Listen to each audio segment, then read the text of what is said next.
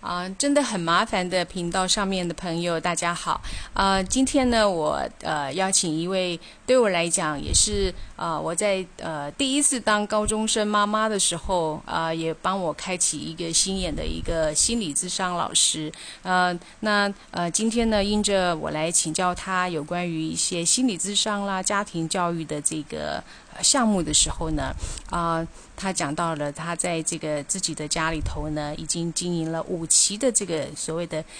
家庭学堂。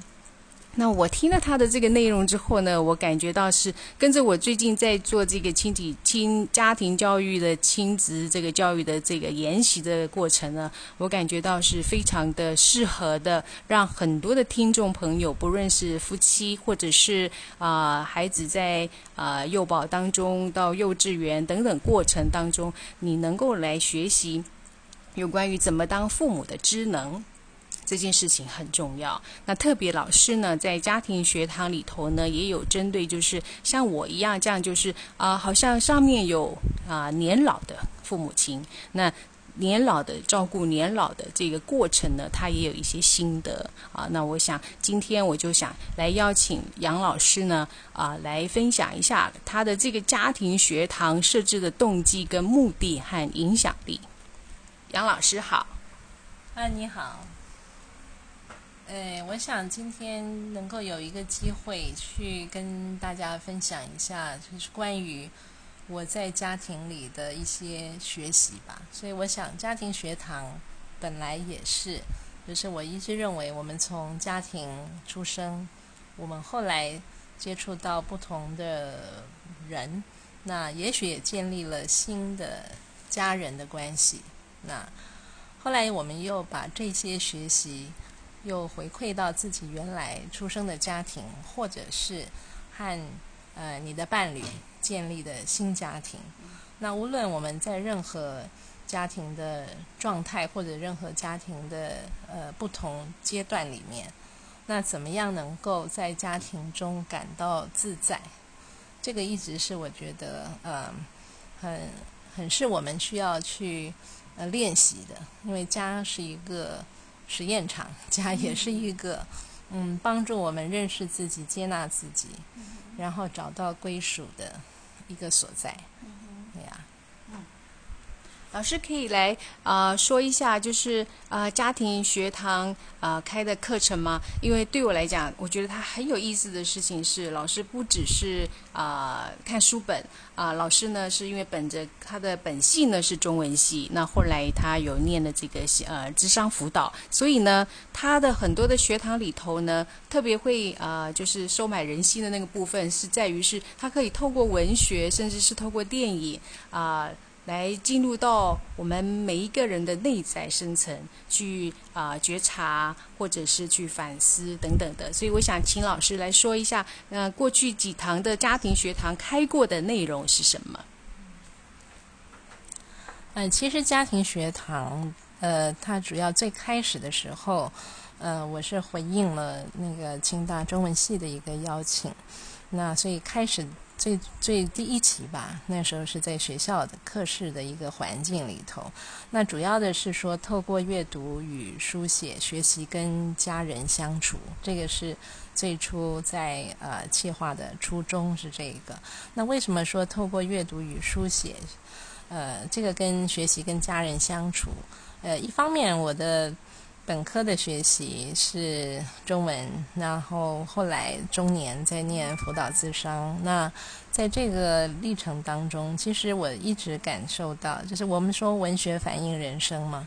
那很多文学的内容里面，跟家庭的议题和人在家庭的感受有很多连结的。那透过它这个文本的呈现，然后可以给我们一个呃一个媒介。嗯，帮助我们去思索、去反省，我们现在在呃生活当中跟家人的互动里面，呃有哪一些关卡？那这些可能我们可以透过怎么样不同的眼光，重新经过整理过往的经验，然后能够呃特别还不是个人整理，呃透过家庭学堂，你会跟呃社区里就是不同的。来参与的人啊，大家有不同的经验，那个不同经验的交流，可是又不不批判，而只是有一个陈述的机会啊。你阅读了，是你跟那个文本的作者有一个互动，那你后来有机会做一点呃小的书写的整理的部分，也是去反刍自己的一些经验。那这样的时候，我就发现。在那个呃每一次进行的历程，实际上我们有有八期，有五期在我自己的家，后来我还把它带出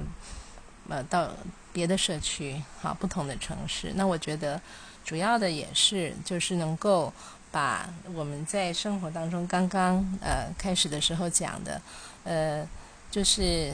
在不同的年段啊不同的家庭周期里头，我们在学堂里头。来参加的有夫妻档，有父子档，有呃带着三岁娃的妈妈，中年的妈妈。好，那内容上头呢，就会有可能有一期的主题都是跟父亲这个主题相关的一些，呃，可能是短篇的小说，可能是呃一些散文这些。啊，那也。也有的就是呃，可能是母亲的议题，也可能是呃，我用四季料理，就是春夏秋冬不同的人生的感慨所呃连接的一些不同的文本。那呃，就是人在品尝自己的人生滋味的历程里头，我们就是透过这些文本来呃启发我们停下来呃，透过。文学的书写或文字的魅力，让我们可以呃静下来，呃，同时呢又能够去呃反刍一下在生活里头啊。实际上，你每天要面对你的家人，无论这个家人在远方或就在你身边，啊，关系是远或是近，啊，但是有个机会停下来看一看。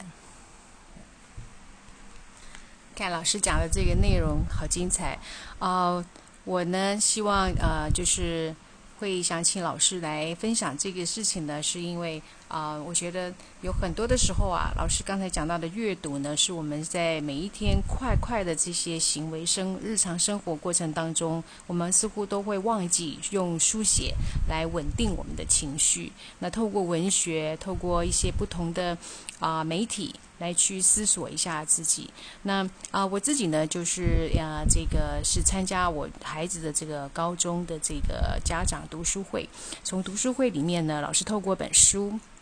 让我们来知道啊，什么